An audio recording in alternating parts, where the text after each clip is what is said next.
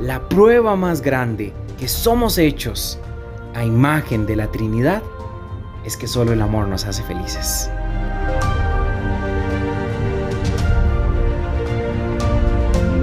Saludos, hace una semana celebrábamos la fiesta de Pentecostés, el envío, el impulso, la venida del Espíritu Santo para llevar adelante la misión que el Hijo, que Jesús, eh, le comunica a sus seguidores, a su iglesia.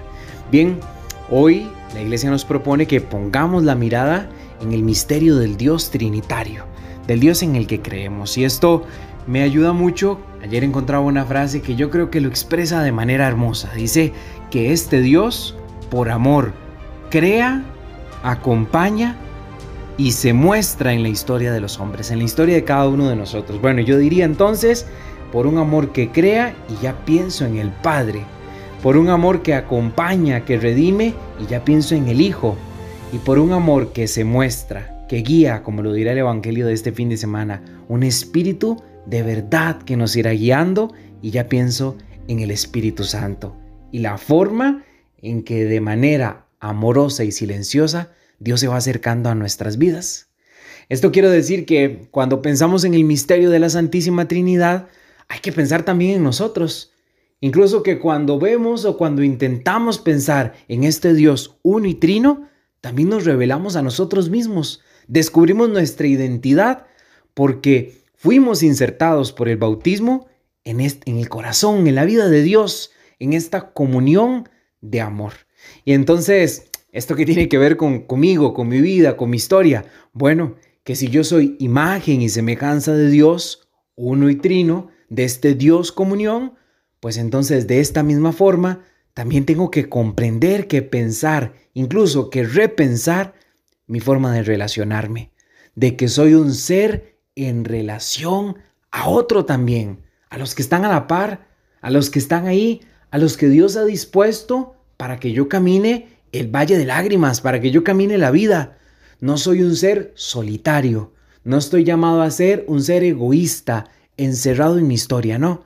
A imagen y semejanza de Dios unitrino, de este Dios comunión, también yo estoy llamado a ser un ser en relación con otro, a realizar y a revisar mi capacidad de amar, de entrar en diálogo con el otro, aunque me cueste mucho, estoy llamado a ser un ser en relación con nosotros.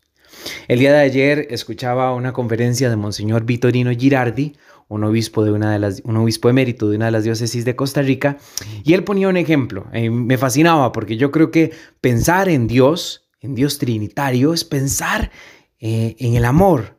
Y entonces él decía que solo el amor cambia. Yo, yo le diría que solo el amor transforma. Me gusta, me gusta este de transformar, porque mm, creo que expresa mejor lo que quería decir el ejemplo. Él decía que cuántas personas, cuántas señoras, cuántas, cuántas personas, digamos, han logrado a partir de reclamos, de enojos, de rechazos, cambiar a alguien cambiar un vicio, cambiar un comportamiento, pienso, no sé, eh, en el vicio del alcohol, en la drogadicción, tantos vicios que conocemos. ¿Cuántos a partir de reclamos, de enojos o de rechazos han logrado cambiar algo de esto? Nadie, nadie. Entonces Monseñor decía, solo el amor puede cambiar algo, solo el amor transforma. Y necesariamente pienso en que Dios es el único capaz de transformar la vida de cada uno de nosotros. Sí, pienso Está bien en el ejemplo de los vicios, pero más allá de transformar también nuestra esperanza, nuestros miedos, nuestros anhelos, incluso nuestras metas, aquello que duele en nuestro corazón. El amor es capaz de transformarlo. No es ni el enojo, no es ni la sola fuerza, no es ni mis buenas ideas, sino solo el amor de Dios el que nos transforma. Finalmente les regalo esta frase de Benedicto que eh, tiene que impulsarnos esta semana a vivir entonces conscientes de que hay un amor, y que hay un Dios que crea, que acompaña y que se muestra.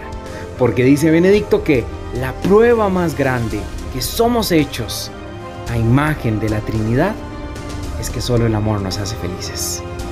Porque vivimos en relación, vivimos para amar y para ser amados. Que Dios los bendiga. Un abrazo.